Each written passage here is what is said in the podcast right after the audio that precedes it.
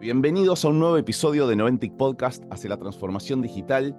Hoy estamos nuevamente con Luis Ramírez. Hola Luis, ¿cómo estás? Hola Marino, ¿todo bien? Un placer estar de vuelta. Lo mismo digo, les recuerdo que Luis Ramírez es Regional BDM de Noventic, especialista regional en servicios de nube. Y ahora sí, vamos a ir al tema que nos convoca. ¿Cómo definirías el análisis de datos y la analítica empresarial? ¿Y cómo se relacionan estas con la inteligencia artificial para nuestros oyentes? Eh, realmente lo que, lo que llamamos data analítica, ¿verdad? O analítica de datos tiene muchísimo que ver con el trabajo que, que, toma inspeccionar, limpiar, ¿verdad? La transformación y, model, y, modelado de la data. Si lo pensamos, toda organización, sin importar lo que produzca, tiene un producto secundario que es la data. Y es en los últimos años que las organizaciones poco a poco van entendiendo el valor que tiene esta data. Antes casi que se recopilaba, se utilizaba solo si era necesario, se almacenaba si había algún tipo de iniciativa futuro y se dejaba pues guardada sin, sin mucho uso. Y en este momento las organizaciones están entendiendo el valor que tiene, cómo la podemos utilizar y por supuesto con la herramienta que es la inteligencia artificial, maneras más eficientes realmente de poder analizar y transformar y estudiar esta data. Muy interesante, muy interesante. Bueno, y te pregunto, ¿cómo la integración con la inteligencia artificial potencia estos beneficios y mejora la comprensión y el rendimiento empresarial? Mira, es aquí donde viene el asunto interesante, ¿verdad? Porque cuando hablamos de data, realmente lo importante no solamente es, es, lo que existe, lo que existe detrás, sino la forma en la que nosotros la vamos a visualizar. Y la inteligencia artificial nos está permitiendo hacer esto de maneras más sencillas, ¿verdad? A veces la data son cosas inentendibles para una persona, a veces son números combinados con letras, a veces realmente los vemos y no podemos tomar ninguna decisión. Y estamos hablando de toneladas de data. Entonces, la inteligencia artificial nos va a permitir poco a poco empezar a darle más forma y darle visibilidad, porque la inteligencia artificial, si bien nos puede proporcionar un poco de contexto, son las personas las que terminan tomando las decisiones. Entonces, darle la forma más tangible posible es lo que la inteligencia artificial nos permite. ¿Cómo lo hace? A través de modelos de aprendizaje. Y este es un término que se utiliza muchísimo, ¿verdad? Que es Machine Learning. Nosotros realmente con la data alimentamos esta inteligencia artificial para que la inteligencia artificial cada vez sea un poco más precisa. Principalmente nosotros somos los que le indicamos a nuestro modelo de inteligencia artificial a dónde pensamos llegar con la data o cuál es la visualización que necesitamos. Y la inteligencia artificial es la herramienta más rápida y más eficaz que tenemos en este momento de hacer ese tipo de transformaciones y darnos ese tipo de visibilidad. Entonces, más o menos esa es la forma en la que se hace. Si se hiciera pie, la diferencia sería que una persona tendría que llegar y utilizar la data conforme va transformándose, conforme se va curando, y formar lo que serían reportes, lo que serían dashboards, gráficas, etcétera, que otras personas puedan consumir. Pero eso va a tomar muchísimo más tiempo. La inteligencia artificial está cortando el tiempo de entrega de estos reportes y estos dashboards de una forma totalmente dramática. Claro, excelente, excelente, Luis. Y entonces, con respecto a lo que decís, cómo la combinación de análisis de datos y soluciones de inteligencia artificial influye en la toma de decisiones estratégicas de una empresa. Excelente pregunta, porque realmente la forma en la que la inteligencia artificial nos va a ayudar a tomar estas decisiones es poniéndolo la data lo más temprano posible para que tomamos las decisiones lo más rápido posible. Entonces, lo que está haciendo es que las empresas se vuelvan muchísimo más competitivas porque tienen ahora una posibilidad basado en tiempo real de lo que, se, lo que va ocurriendo, lo que va pasando con los clientes, lo que va pasando con el negocio y generando respuestas de la forma más rápida posible. En tiempos, en otros tiempos, la data tenía que tomarse después de una cantidad de tiempo, tenía que analizarse que también iba a tomar un tiempo y después las decisiones se tomaban y todo eso iba sumando y te iba dando tiempo de semanas, en algunos casos de meses. Y ahora estamos hablando de con una inteligencia artificial generativa, por darte un caso, ¿verdad? Que es este tipo de inteligencia artificial que básicamente escribe o nos propone cosas nuevas que no están realizadas anteriormente. Esta inteligencia artificial nos puede empezar a dar contextos. Y cuando digo contextos es eh, ya con el entrenamiento que tiene, toma la data y nos dice qué ha encontrado. Las personas incluso le pueden preguntar con lenguaje natural y la inteligencia artificial, conforme los modelos avanzan y se hacen más complejos, te dice de forma más eficiente qué es lo que está notando, qué es lo que está pasando. Entonces, en esencia, lo que tiene que ver con decisiones empresariales es poder permitirnos tomar las decisiones lo más rápido posible con data lo más fresca posible. Perfecto, Luis. Y digamos, aunque la analítica empresarial y la inteligencia artificial ofrecen beneficios, ¿cuáles son los desafíos comunes que las empresas enfrentan al implementar estas soluciones de manera integrada?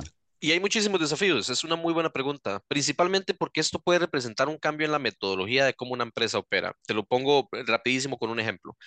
Te había hablado de que hay un producto secundario, ¿verdad? En la, en la producción de muchísimas organizaciones, que es la data pero no todas las empresas guardan la data de la misma forma. De hecho, hay algunas que están totalmente alejadas del concepto de que la data tenga algún tipo de uso. ¿Qué es lo que pasa? Que cuando empiezan a buscar una manera de solucionar, nos damos cuenta que en, primer, en primera instancia ni siquiera existía una ingesta de data. Entonces, el cambio de metodología es fuerte porque nos, nos ofrecen la inteligencia artificial como una solución, pero no podemos simplemente utilizarla desde cero. Tiene que existir un grado de madurez tecnológica o madurez en adopción de plataformas tecnológicas para que vaya teniendo sentido. Eso empieza a generar algún tipo de frustración porque ¿verdad? La, la, idea de que la inteligencia artificial entra a cambiarnos la vida está muy presente, pero cuando ciertas cosas no se cumplen, no es tan fácil implementar. Eso es un desafío. Después otro desafío puede ser ya sea capacitar al personal o encontrar personal capacitado, porque cuando se dan cuenta tal vez que existía un atraso en lo que es la madurez tecnológica, ya para este punto tienes entonces que buscar profesionales que vengan formados de otros lugares y que te ayuden a implementar buenas prácticas en tu organización. Y eso vuelve a ser un choque cultural, porque entonces las empresas que tal vez estaban un poco más atrasadas empiezan a ver profesionales que vienen con ideas nuevas, ideas bastante novedosas. Esto debería ser positivo, pero lo ven como un choque. Entonces empieza a volver complicado. Pensaría que la respuesta más correcta aquí es el choque entre los métodos antiguos, el choque con los métodos nuevos, ¿verdad? Es simple y sencillamente lo que significa realmente tener un cambio de pensamiento a la hora de cómo operamos nuestras empresas y qué tipo de tecnologías implementamos. Y por supuesto, todo esto se resume en cuánta confianza tenemos en el sistema, porque una vez que implementas una inteligencia artificial en una organización, tienes de cierta manera que confiar y al mismo tiempo que desconfiar en la información que te pone, porque los modelos de inteligencia artificial se afinan con respecto al uso. Pero si la gente empieza a ver que tal vez los primeros resultados que la inteligencia artificial te dan no están atinados, puede que la dejen de utilizar y al contrario, tienen que utilizarla más. Entonces, tal vez al inicio hay que tener un poquito de desconfianza en las respuestas, pero con el tiempo estas se van a ir afinando. El asunto es que si la confianza en todo esto no se, no se llega a tener de que, de que es el tiempo y el esfuerzo el que, el que genera la excelencia, nos quedamos a medias y es como haber hecho toda la implementación para al final dejar, dejar un, un, modelo que no es eficiente y ahí es donde la gente empieza a sentirse en desconfianza. Perfecto, Luis, muy interesante. Te hago una pregunta. ¿Cómo pueden los profesionales y las empresas beneficiarse de la formación en análisis de datos y en inteligencia artificial considerando el rápido avance de estas tecnologías? ¿no? Claro, realmente, y el, rápido avance es, un, es clave en esto porque los cambios están pasando bastante rápidos y me parece que sí hay que estar continuamente aprendiendo y capacitándose. Muchísimas de estas plataformas ya para este punto están ofreciendo por lo menos eh, tipos de entrenamiento básicos, esto refiriéndome a inteligencia artificial, y en lo que respecta a analítica, básicamente existen hasta carreras universitarias o posgrados universitarios que, existen especializaciones en analítica. Entonces, realmente hay que confiar en, el método educativo que tengamos, eso es por supuesto cierto, pero también hay que estar muy al tanto de cómo van ocurriendo los cambios y de cuál es la experiencia que han tenido otras organizaciones. Entonces, en resumen, simplemente hay que estar bastante sumergido, bastante empapado del mundo, en este caso de tecnología, en este caso en el mundo de la inteligencia artificial, para estar al tanto de los cambios que están pasando, porque realmente son muy rápidos. Y también sí se nota frustración cuando, cuando algún cambio grande ocurre y alguna organización o algún grupo de organizaciones no se da cuenta y tal vez empiezan a estar un poco atrasados en la metodología que están utilizando. La realidad es que hay que estar totalmente listo para el cambio porque es la única constante que tenemos en la tecnología. Y sabes qué te pido, ¿tenés algunos ejemplos notables de empresas que hayan experimentado un éxito significativo gracias a la implementación efectiva de análisis de datos y soluciones de inteligencia artificial de forma conjunta? Por supuesto, te voy a hacer unos, unos ejemplos muy conocidos por todos, ¿verdad? Hablemos de un Netflix, que ellos utilizan la ingesta de data y la inteligencia artificial para presentar una experiencia totalmente customizada a los clientes. ¿A qué me refiero con esto? Ellos toman datos de millones de usuarios, de lo que ellos ven, a qué hora lo ven, por cuánto tiempo lo ven, y empiezan a generar entonces a partir de inteligencia artificial un modelo de consumo de media y lo van alterando en cada una de las cuentas. Por ejemplo, si una persona ve más series que películas, Netflix va a proponerle más series. El tipo de serie también va a afectar el tipo de contenido que se le propone. Si trata de ver películas, pero continuamente las deja medias, posiblemente le va a sugerir películas más cortas o documentales más cortos, pero no lo va a poner a hacer cosas que definitivamente al usuario no le gusten. Esto es simplemente enfocado a mejorar la experiencia del cliente. Y ese es un caso muy común. Podemos ver cosas similares en Amazon, ¿verdad? Que ellos utilizan también el historial de compras de los diferentes usuarios como entrada de data y lo convierten en una experiencia personalizada, sugiriéndole productos que puede necesitar. En algunos casos, cuando son productos de consumo, puede hasta sugerirle un producto que tal vez lo compró hace una cantidad de tiempo que tal vez ya se le acabó. Como decirte, mira, tal vez necesitas volver a comprar esto, ya para este punto tal vez ya se te acabó. Y eso se hace consideremos que son millones de usuarios, tiene que hacerse de forma masiva con data y analítica y la respuesta se manda de vuelta con inteligencia artificial. Sería totalmente imposible hacerlo con una persona del otro lado. Un ejemplo que me gusta bastante también tiene que ver con lo que están haciendo en este momento empresas como Tesla, ¿cierto? Que tienen una flota de carros con muchísimos sensores, muchísima automatización interna y por ende tienen muchos modelos de control dentro de todos los dispositivos del carro. Pero al tener una flota completa de carros en diferentes situaciones, ellos pueden recopilar la data que los sensores de estos carros van tomando. Por darte un ejemplo, imagínate un carro que está en un lugar donde cae nieve, el camino se pone resbaloso por el hielo, etcétera, va a generar un tipo diferente de input en los sensores y esto tal vez va a generar que el carro actúe de forma diferente y tenga que adaptarse rápidamente, pero esa data va a través, ¿verdad?, a, una base de datos y actualiza el modelo de control que tenemos tal vez del sistema de frenos y eso se actualiza en todos los demás carros. Entonces, el segundo usuario que tiene que manejar su auto en un camino con hielo va a tener un modelo que está muchísimo más ajustado a este tipo de condición que la primera persona que pasó que viene, viene siendo el mismo tema que te decía, ¿verdad? Estos modelos necesitan una ingesta continua de datos para que funcionen. Esos son tres ejemplos básicos. Si te doy un ejemplo incluso que hemos trabajado, y este es un caso muy interesante, una firma legal con la que Noventic trabajó en Europa del Este eh, decidió implementar una inteligencia artificial generativa de la misma forma que ChatGPT, de hecho utilizando Azure OpenAI, que es el motor de ChatGPT y básicamente lo utilizan para una ingesta masiva de documentos legales, ya sea de casos anteriores, ya sea de leyes, etcétera, para que la inteligencia artificial los entienda y después convertirlo en un chatbot para que los abogados puedan hacer consultas y él les dé contexto, les dé casos, les ayuden básicamente a avanzar los casos. Anterior a esto, un abogado tenía que sentarse por semanas en muchos casos a leer precedentes legales, leer literalmente los documentos, sentarse, subrayar, buscar cuáles casos les puede servir para, para el contexto del caso actual. Y esto podría cortar esos tiempos de semanas a horas o en algunos casos a minutos. Por supuesto, nuevamente esto va a requerir muchísima ingesta de datos, mucho tiempo de prueba, pero estamos viendo cómo eso dramáticamente puede afectar incluso en un sector que no es como el sector tecnología, sino algo como un sector legal, ¿verdad? Que mucha gente no piensa tal vez cuál sería la aplicación de la inteligencia artificial en un sector que no tenga directamente que ver con la tecnología.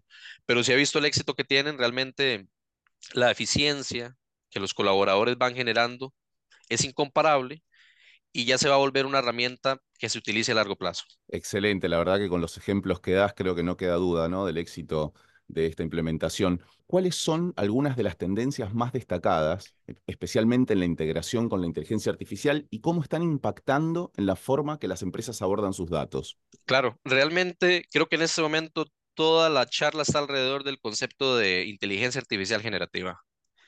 Y lo estamos viendo continuamente en diferentes medios. Por ejemplo, ChatGPT es una inteligencia artificial generativa.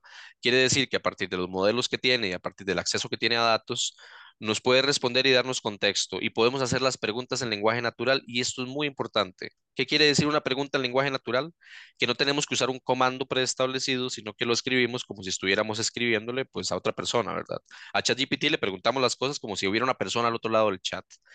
Eh, y ChatGPT nos responde muy ajustado a la pregunta que estamos tratando de hacer. Entonces, definitivamente inteligencia artificial generativa es donde vamos a empezar a ver bastante, bastante fuerza en los próximos años, eh, ya sea en forma de chatbots, ya sea en forma de generación de documentos, en forma de generación de imágenes, de sonidos, similarmente a lo que hace, por ejemplo, un Copilot, ¿verdad? Microsoft, etcétera, que puede generar imágenes, generar presentaciones, generar documentos, de la misma forma que existen herramientas en las principales nubes para poder desarrollar este tipo de servicios, pero eh, inteligencia artificial generativa donde definitivamente estamos viendo el principal énfasis de la industria. Muy interesante, Luis, realmente. Para ir terminando, para cerrar, dado el panorama actual, ¿cómo crees que evolucionará la integración de análisis de datos y soluciones de inteligencia artificial en el futuro y qué impacto tendrán las empresas? Claro, realmente creo que competitividad aumentada es lo que va a pasar primero. Y a esto viene un caso que no, no me gusta decirlo, pero es una realidad en la que vivimos.